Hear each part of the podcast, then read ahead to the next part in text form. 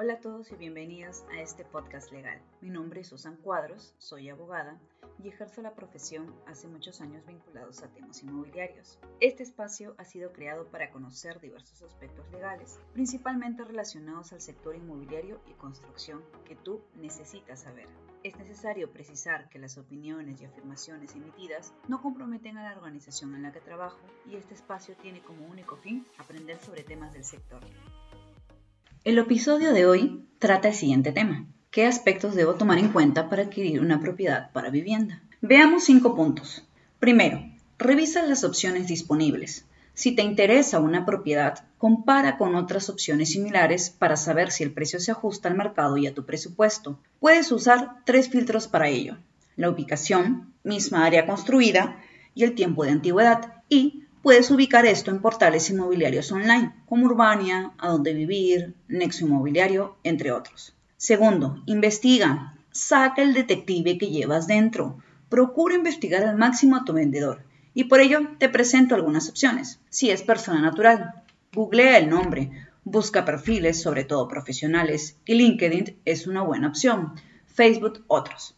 Incluso podrías en su momento, y si así lo estimas conveniente, solicitar al vendedor sus antecedentes penales, policiales y judiciales. ¿Esto le genera un costo? No, entonces no hay excusa. Y para ello pueden utilizarse herramientas como las que emplean los reclutadores.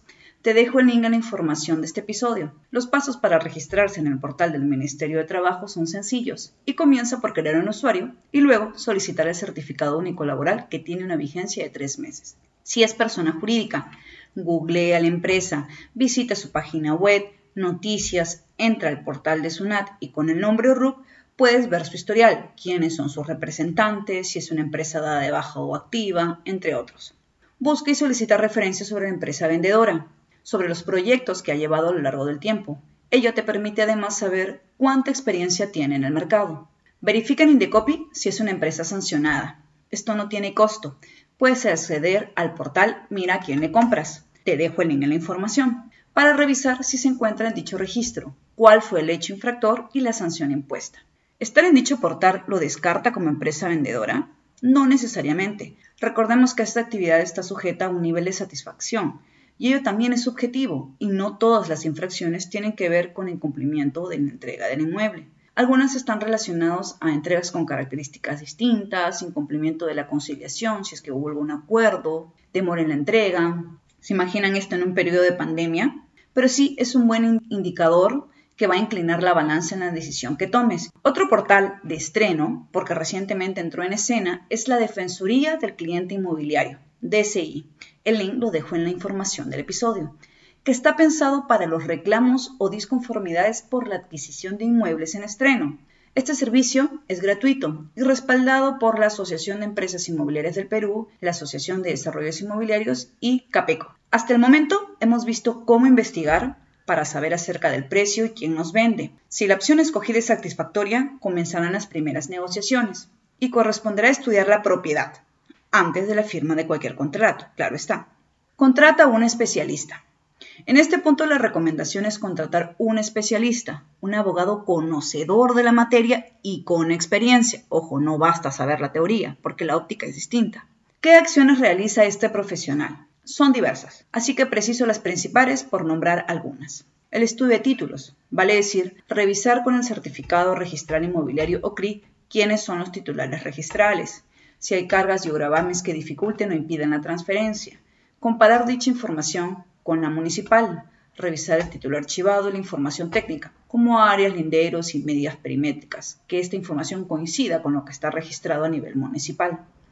Otro es el análisis tributario, que supone verificar la situación de pagos en la municipalidad, si es que hay deudas que se arrastran con el tiempo, se solicitará una constancia no adeudo, eh, si aplica o no el pago del impuesto a la renta. Esto claro solo como una revisión general, pues lo propio lo hará el abogado de la parte vendedora si hay deudas tributarias en caso el vendedor sea una persona jurídica y de haber deudas, determinar cuál sería la contingencia, el pago del impuesto a cabala que se realice en el SAT o en la misma notaría. La elaboración de acuerdos previos es otra de sus funciones, como contratos de arras, opción y la minuta de compra-venta definitiva, que recoge lo negociado por las partes, principalmente la forma de pago.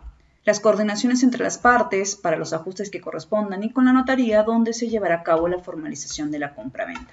En muchas ocasiones, la función del abogado, del especialista, cuando tiene que ver la intervención del banco, son ellos los que ponen a disposición del comprador y potencial cliente a su estudio de abogados para hacer dicha labor, ya que deben asegurarse de todo lo antes mencionado y con ello garantizar la inscripción de la hipoteca a su favor.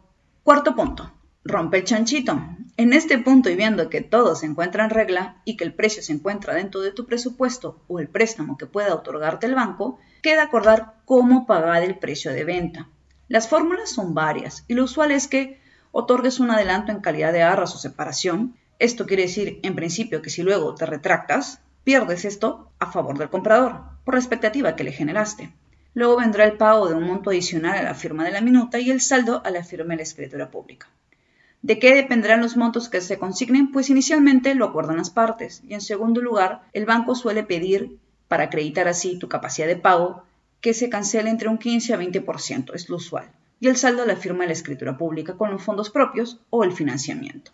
¿Hay algún impedimento para que la totalidad del precio se pague a la escritura pública o toda la firma de la minuta, situación poco usual por cierto, o los cheques se dejen en custodia, o se instruye al notario para que éste entregue los cheques siempre que se cumpla una determinada cantidad de condiciones o hitos, todo es posible y, evidentemente, dependerá de la particularidad de la operación. Y para el tema que nos atañe, es más que seguro que el uso de la fórmula sea la antes mencionada. Larga espera. Lo más difícil ya sucedió. Ya firmaste todos los documentos sabios y por haber. Es una especie de sentencia, pero no de muerte, sino del inicio de tus sueños, o pesadilla si no pasaste por los pasos previos con un buen profesional. Habiendo culminado con la firma de la escritura e intervención de la entidad bancaria, solo queda al notario inscribir la transferencia. Es usual que pueda haber observaciones, muchas de ellas por temas de formas, como errores en nombre o discrepancia en la dirección registral y municipal. Extraño sería que esto suceda cuando de por medio participe el banco, porque como expliqué, ellos pusieron a funcionar la maquinaria para que un especialista revise todo, hasta lo que no existe y si fuera el caso, solo generará la molestia de esperar un poco más y o presentar ciertos documentos.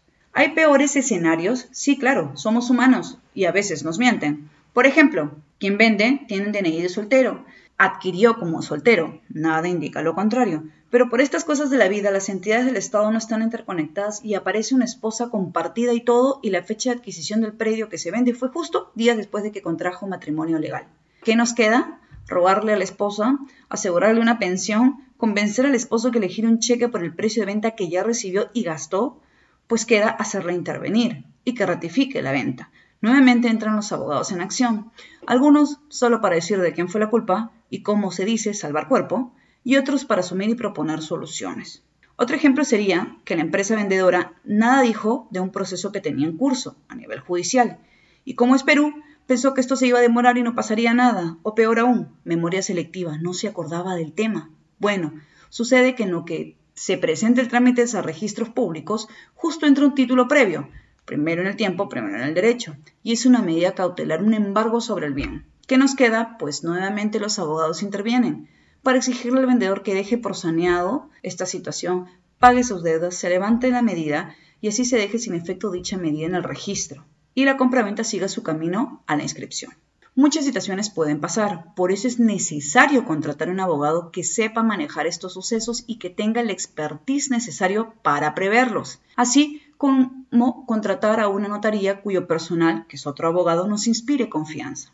Si estos dos ejemplos no se dieron, agradezca al buen profesional que tiene al lado y tranquilo, la inscripción se llevará a cabo y le entregarán el testimonio de compraventa. Así se llama la copia de la escritura pública. ¿Cuál es la lección de todo lo antes mencionado? Que debemos ser diligentes en nuestras decisiones y cautos en cómo actuamos. El sueño de la casa propia se puede esfumar si por querer abaratar costos no realizamos un examen acucioso de toda la documentación del inmueble o no contratamos al profesional que hará dicha labor por nosotros. Espero con estas líneas haberlos orientado en el paso a paso a seguir, con algunos ejemplos que he tratado de resumir al máximo diversas situaciones que pueden presentarse. Por ello se requiere de un examen minucioso y así obtener la compra satisfactoria, ya que no será perfecta.